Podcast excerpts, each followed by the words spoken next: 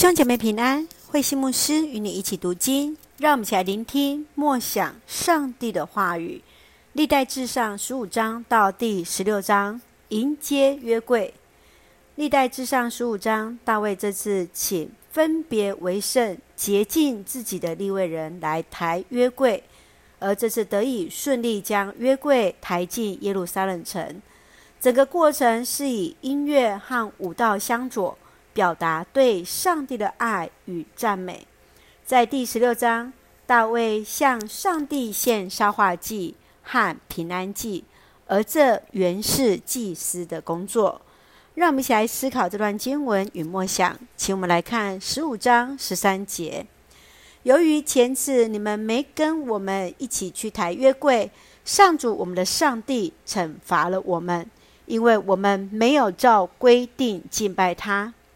当大卫再次迎接约柜时，学会敬畏上帝，深知唯有利未人可以抬约柜，因此将敬拜上帝之事交给利未人和祭司。约柜得以平安回到了耶路撒冷城。生命其实就是不断的修正的一个过程。大卫没有因为先前的失败而气馁，反倒调整自己的心思意念。来去思想上帝的心意。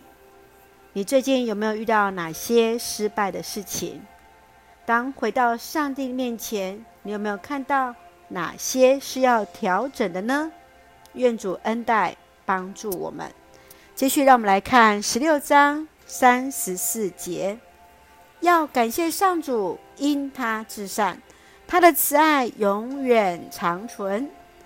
大卫指派亚萨带领利未人歌唱赞美上帝，以吟诗诗歌来带动全民共同欢欣鼓舞。大卫也在其中又唱又跳的来赞美上帝。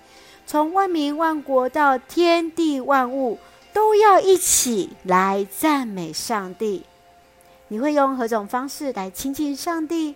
你如何用心灵与诚实？真诚的心来敬拜上帝呢？愿主来帮助我们来歌颂上帝的慈爱。就让我们用十六章三十四节作为我们的金句。要感谢上主，因他至善，他的慈爱永远长存。是的，要感谢上帝，他的慈爱永远与我们同在。就让我们用这段经文作为我们的祷告。亲爱的天父，感谢上帝保守我们一切平安。愿主帮助我们在为主服事时同心同工，彼此分工合作，看见彼此不同的恩赐与职分，同心为主来做工。